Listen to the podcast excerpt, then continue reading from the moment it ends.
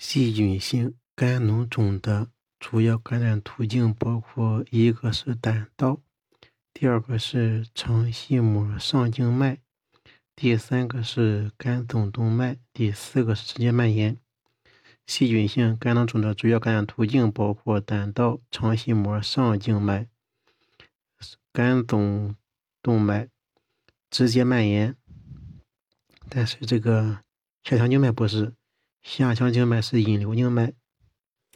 细菌性肝脓肿的主要感染途径包括胆道、肠系膜上动脉、肝总动脉，还有直接蔓延。它是不包括下腔静脉的。下腔静脉是引流静脉，它的血液不入肝。肠系膜上静脉和脾静脉的血汇合以后，形成门静脉入肝，而肠系膜的下静脉。是脾静脉的属支，所以肠系膜的下静脉，嗯，也是一个感染途径，它是脾静脉。关于小脑描述正确的是，关于小脑描述正确的是，小脑半球借小脑中角与脑桥相连，小脑半球借脑桥中脑，小脑半球借小脑中角与脑桥相连。小脑上角由起自小脑齿状核的传出纤维构成，小脑上角由起自小脑齿状核的传出纤维构成，上行至中脑。小脑前叶又称为旧小脑，小脑前叶又称为旧小脑，小脑前叶又称为旧小脑。齿状核为小脑核中最大者，齿状核。是小脑核中最大的，圆裂之后的部分称为小脑后叶，圆裂之后的部分为小脑后叶。嗯，小脑通过上、中、下三对小脑角与脑干相连。小脑通过上、中、下三对小脑角与脑干相连。小脑上角位于最内侧。小脑上角位于最内侧，两侧小脑上角构成第四脑室顶的外侧壁，两侧小脑上角构成第四脑室顶的外侧壁。小脑上角主要由齿状核、栓状核、球状核发出的传出投射纤维组成。小脑上角主要由齿状核、栓状核、球状核。发出了传出投射纤维组成，纤维在中脑下部交叉，构成小脑上角交叉。也就是说，小脑上角连接的是小脑和中脑。小脑上角还有脊髓、小脑前束等传入纤维。小脑中角就是脑桥壁，是三对小脑角中最粗大的，位置最靠外侧。脑桥壁主要由脑桥小脑纤维构成，它连接脑桥和小脑的。小脑下角在延髓水平，位于小脑中角的内侧，由脊髓小脑后束、橄榄小脑束和前庭小脑束等组成，又称绳状体。小脑半球表面的。嗯，沟把小脑分成许多叶片，其中小脑半球圆裂，小脑半球圆裂将小脑分为前后两叶。根据小脑在动物进化中的演化进程，把小脑分为三个部分。第一是古小脑，就是绒球小结节叶，绒球小结节叶是古小脑。是小脑最古老的部分，由绒球和银小节构成，由绒球、银小节构成，称为绒球小结节叶。绒球和银小节都构组成。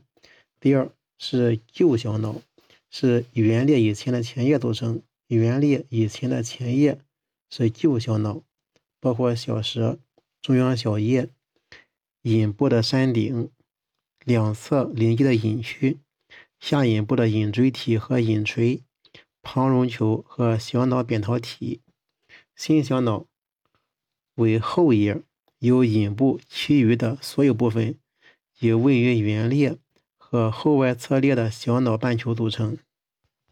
齿状核是小脑核中最大的，原裂之后的部分是小脑后叶，又称新小脑。肺实质在 MR 扫描成像不理想，原因是：第一，呼吸运动产生运动微影；第二是水气交界面微磁场不均匀，水气交界面微磁场不均匀；第三是肺内氢质子含量少，信号微弱；第四是心跳产生运动微影；第五是肺部血流妨碍射频脉冲。再次激励。单纯性二尖瓣关闭不全的 X 线表现。单纯性二尖瓣关闭不全的线表现：第一，二尖瓣反流量小的时候，二尖瓣反流量小的时候，心肌代偿功能良好，心脏改变就不明显。第二，二尖瓣反流量大，心肌代偿功能。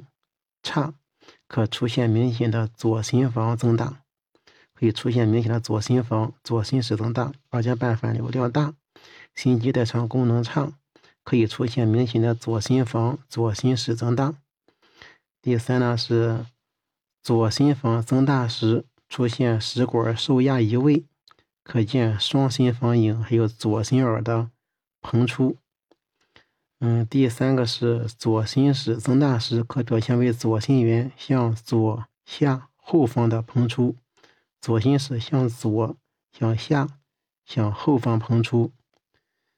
还可以看到左心房收缩期的扩张性波动，因为血液从左心室进入左心房，导致左心房呢出现收缩性扩张性波动，有收缩期扩张性波动，收缩期应该缩小的。但是呢，它因为由于左心室的血流进入左心房，就出现左心房的一个收缩期扩张性波动。男性，二十五岁，车祸外伤后昏迷，X 线平片及 CT 未见明确的骨折及颅内血肿，MR 图像给出来了。我觉得这里面脑干有高信号啊。好像这个胼胝体有高信有低信号。这个正确诊断是弥漫性轴索损伤。关于该病，就是是脑组织在创伤造成的减速运动中，因皮质髓质质量不一致产生剪力而致轴索的断裂。是脑组织在创伤造成的减速运动中，因皮质髓质质量不一致产生剪力而导致轴索的撕裂。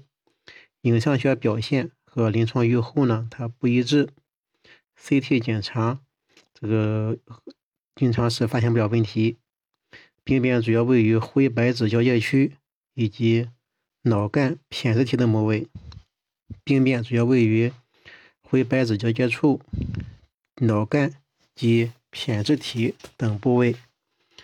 嗯 t 图形图 mrt 图形可以清晰的显示病灶与 t 图相比呢 t 图形显示的更敏感。弥漫性轴造损伤的影响表现呢就是磁敏感加宣像比 gre 能够发现更多的病灶。Mr 表现呢是多灶性 t 图呈高信号，慢性期可以呈低信号。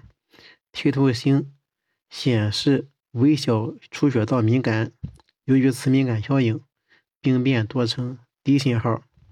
TWI 显示病变呈高信号，ADC 呈低信号，DTI 可以显示白质损伤的程度，MRS 显示 NA 下降，嗯，CSO 呢是上升的。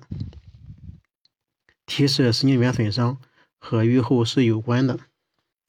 弥漫性轴索损伤是外伤性轴索牵引性的损伤，轴索中断及肿胀约占闭合性颅脑损伤近半数。重型颅脑损伤几乎均见本病。CT-MR 特点：第一呢，它位于深部的脑质，包括皮髓质交界、脑干、胼胝体及深部灰质结构的多发性斑点状出血。目上以额颞叶多见。脑干病变呢，在背侧多见，也可以累及基底核、丘脑、顶盖、内外囊、穹隆、放射冠及小脑角。胼胝体累积率占到百分之二十。内囊病变接近十趴，病变大小呢为小点状至十五毫米，也可达四厘米，常为卵圆形或椭圆形，长轴与纤维束的走形一致。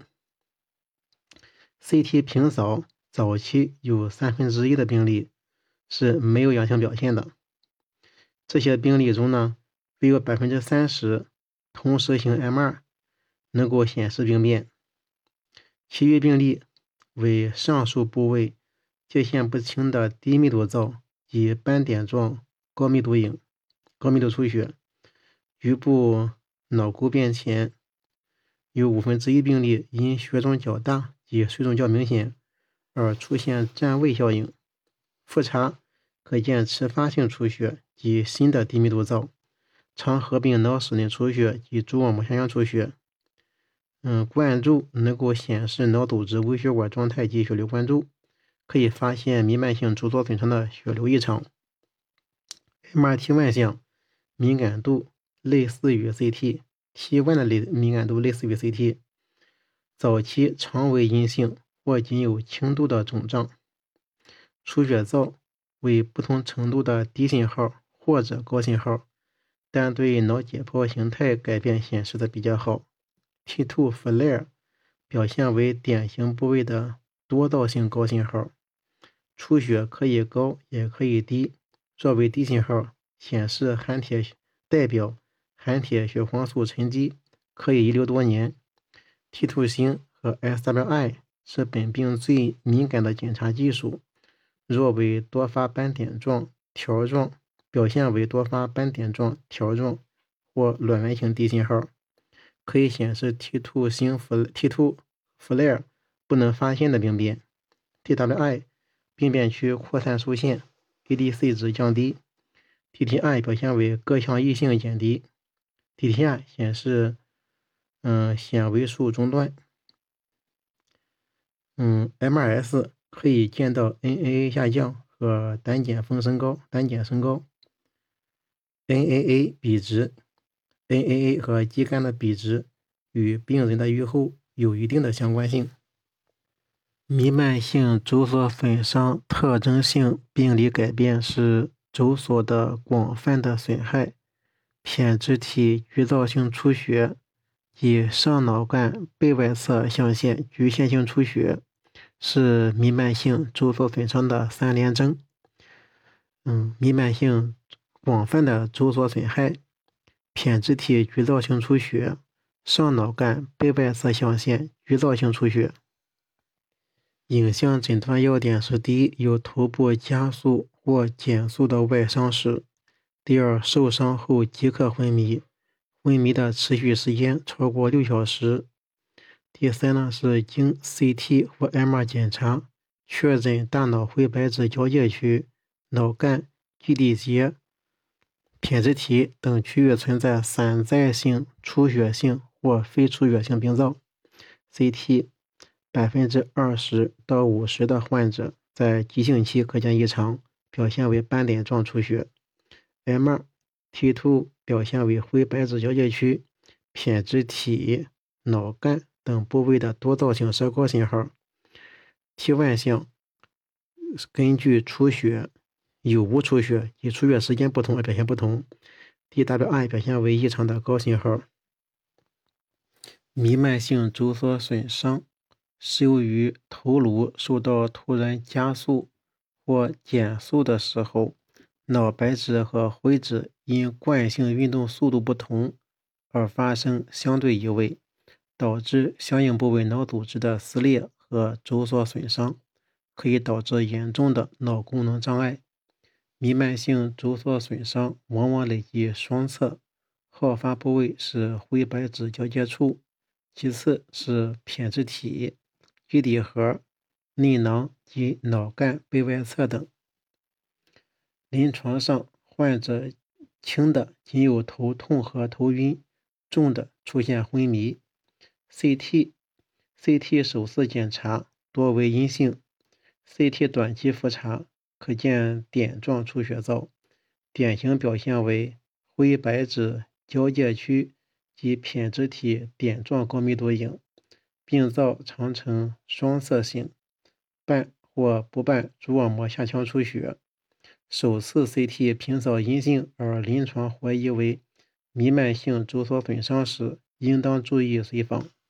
MR 典型表现，平扫典型表现为灰白质交界及胼胝体等处散在大小不等的斑点状。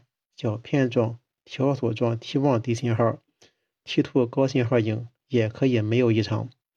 SWI 检查对弥漫性轴索损伤病灶中的微出血灶检出非常敏感，表现为边界清楚的不规则斑点状、线条状及团状低密度灶。目前较公认的 CT 诊断标准是大白质大脑灰白质交界区。胼胝体、脑干及基底核、小脑多个或一个直径小于两厘米的出血和或脑室内出血，嗯，没有明显的颅内血肿和脑挫裂伤，嗯，或者 CT 仅表现为急性弥漫性脑肿胀和蛛网膜下腔出血，但患者原发性持久昏迷。排除脑缺氧因素，因为 MR 检查时间长，嗯，非急用措施设备不能进入检查室，所以目前仍然以 CT 作为首选影像检查手段。嗯，MR 没有统一的诊断标准，根据 MR 显示上述区域的脑实质局灶性病变和弥漫性脑肿胀伴有。或者不伴有蛛网膜下出血和或脑室内出血，结合外伤史及临床，可以诊断弥漫性轴索损伤。主动脉夹层，百分之九十的病例伴有高血压及动脉粥样硬化，年轻患者多见于动脉囊性中层坏死、动脉中动脉囊性中层坏死，如马方综合征。或因中膜弹力纤维和平滑肌病损、发育欠缺等。此外，外伤和遗源性损伤也是发病原因之一。主动脉内膜撕裂，血液进入动脉壁的中膜，或者因中膜弹力纤维和平滑肌病损、发育欠缺等造成主动脉壁间血肿，即为主动脉夹层。嗯，壁间血肿是由于弹力中膜弹力纤维和平滑肌病损或者发育欠缺造成的。主动脉夹层分类第一是第八 K 分型。第一型，它夹层累及升主动脉、主动脉弓、静主动脉，并延伸至腹主动脉中远段，破口多位于升主动脉。一型最长。二型是夹层局限于升主动脉、主动脉弓。破口多位于升主动脉，三型，三型是夹层位于主动脉弓及降主动脉，向远端扩展。它又分为三甲和三乙。三甲是夹层局限于胸段主动脉，三乙是夹层不局限于胸段降主动脉，而延伸到副动脉远端。嗯，Stanford 的分型是 A 型。是破口位于左锁骨下动脉分支开口的近端，嗯，破口位于左锁骨下动脉分支开口的近端，而 B 型则破口位于左锁骨下动脉分支开口的远端。在 GRE 序列上，内膜片呈低信号；在 GRE 序列上，内膜片呈低信号。亚急性血栓。在 SE 序列的 T1 项和 T2 项均呈高信号，亚急性血栓。亚急性血栓在 SE 序列的 T1 项和 T2 项都呈高信号。男性，三十岁，一个月前左肌肋部刀刺伤，目前左上腹部疼痛加剧，并出现发热，体温最高达三十九点五度。查体左上腹部皮肤淤血，有触痛，并可触及肿块。白细胞十四乘十的九次方每升，中性粒细胞零点八五。最可能的诊断就是脾脓肿。最具有诊断意义的检查方法是 CT 平扫加增强，为该患者实施动脉造影。影像学表现是：第一，它是发血共性的；第一，它是发血共性的；第二。毛细血管期肿块边缘出现不规则而模糊的充盈缺损。毛细血管期肿块边缘出现边缘不规则而模糊的充盈缺损。皮血管有移位、拉直，无血管区的膨胀性肿块。皮脓肿较少见，一般由多种细菌引起。常见的细菌有链球菌、葡萄球菌、沙门菌等等。最常见的病因是亚急性细菌性心内膜炎。腹部脏器严重感染，病变早期以急性炎症反应为主，随之病变局限，并且发生液化坏死，形成周边以毛细血管。纤维细胞和炎性细胞为主的脓肿壁，脾脓肿是脾的化脓性感染，多来自血性感染，也可继发于皮外伤、皮梗死、皮动脉结扎或栓塞术等。CT 和 MR 的检查增强后，脓肿壁明显强化，中央坏死区无强化。平扫时候早期是肝脏。弥漫性增大，密度均匀降减低，组织液化坏死后，皮内出现单个或多个圆形或椭圆形低密度灶，边界不清。MR 上早期脾脏轻度增大，信号轻微异常。当组织液化坏死形成脓肿后，T1 项为低信号，T2 项为明显高信号，信号不均匀。灶周见界限不清的水肿区域，这个动脉早期出现棉花团状脓涌，这个更像海绵状血管瘤的表现。女性，二十岁，右小腿疼痛一周，行小腿正侧位 CR，双小腿 CT 及 MR 检查。嗯，这个病变的发生部位是位于骨干的髓质部。根据此病变的征象，它是双侧颈骨骨干不规则、膨胀性、溶骨性破坏。病灶的边缘清楚，可见硬化源。病灶呈磨玻璃样密度，在 T1 项和 T2 项均表现为低信号。提示为纤维组织，这个病变最可能诊断就是骨纤维异常增殖。非骨化性纤维瘤是一种由骨髓结缔组织发生的良性肿瘤，由于没有成骨活动，称为非骨化性纤维瘤。它没有成骨活动，称为非骨化性纤维瘤。肿瘤由坚韧的纤维结缔组织构成，每个病灶。有一薄层硬化骨组织包绕，每一个病灶有一层薄层的硬化骨组织包绕，其内没有成骨。好发于八到二十岁的青少年的长骨没有症状或者症状轻微，偶有酸痛，还有胀痛，偶有酸痛和胀痛。骨骼发育趋于成熟时，它是可以自行消失的。CT-MR 表现，CT 和 X 线表示表现，它多发生于四肢长骨的一侧，基底部位于皮质，距喉板三到四厘米，并随年龄增长向骨干侧移位。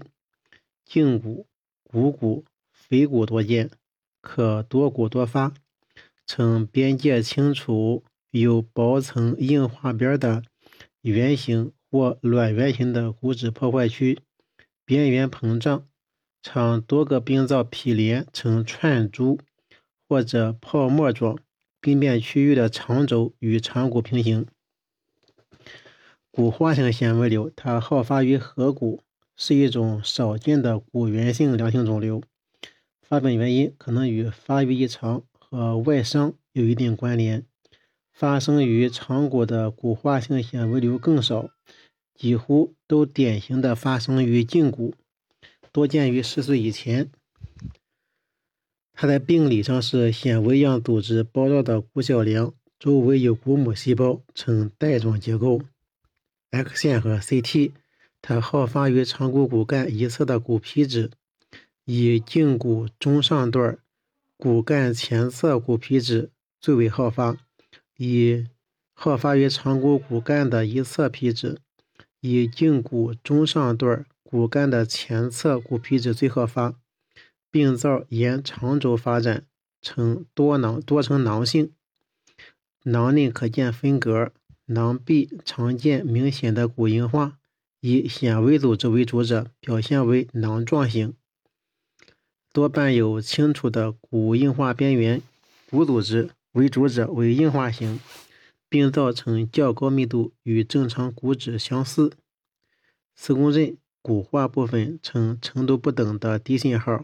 囊变部分呈程度不等的高信号，纤维部分 T 图像，它是高于肌肉及骨皮质，低于髓腔的短 T 图信号。